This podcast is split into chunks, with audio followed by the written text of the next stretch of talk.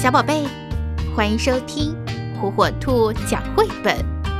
今天，火火兔要给小朋友们讲的绘本故事，名字叫《金鱼》，作者日本五味太郎，文图于志莹译，由河北教育出版社出版。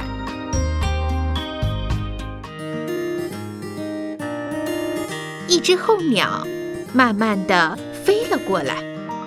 它飞到湖的上空时，吓了一跳。它停在村子里最高的屋顶上，尖声地大叫出来：“金鱼，金鱼！”但是没有人理它。这也难怪。那这里靠着湖边，谁知道金鱼是什么呢？金鱼，有金鱼。不过有一位老先生知道。因为他有一本关于鲸鱼的书，是鲸鱼呢！大家快去抓鲸鱼！大伙儿都一愣一愣的。鲸鱼是什么？老先生急忙跑回家，又带着书跑回来。身为渔夫，不知道鲸鱼，太丢脸了！大家看了都吓得两脚发软。哇，好可怕！好可怕！好凶恶的脸，还会喷水呢！大家一听，金鱼是可以吃的，个个又鼓起了勇气。既然是可以吃的鱼，当然要抓了。再怎么说，我们是渔夫啊。鲸鱼不是鱼，是哺乳动物。不过老先生的话，谁也没听进去。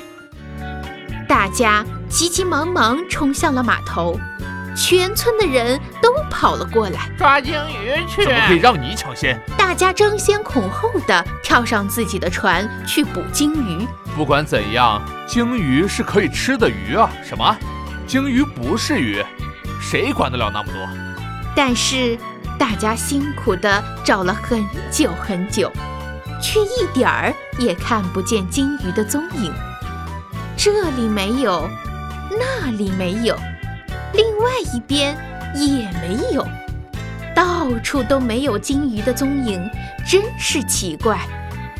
就连爬上湖中唯一的小岛，四周望一圈，还是看不到金鱼。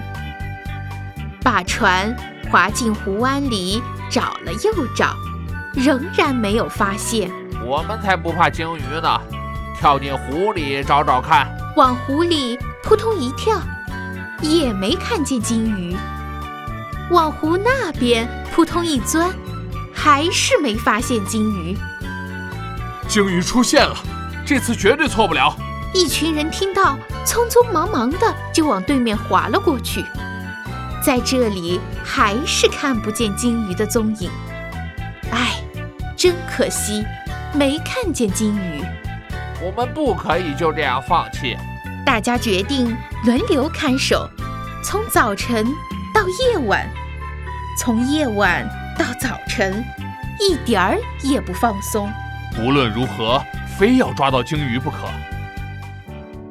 但是日子久了，大家也渐渐不耐烦起来。那只笨鸟，会不会在骗我们呢？没错，它一定是在乱说。我们真的是被这只鸟骗了，不找了。哪有什么鲸鱼？大家伙儿都生气地说：“带我去看看鲸鱼在哪儿。”候鸟带着小孩冲上了天空，看，很大的一只鲸鱼吧？真的，真的呢，真的有一只好大好大的鲸鱼。原来那片湖的形状就是一只。好大的金鱼！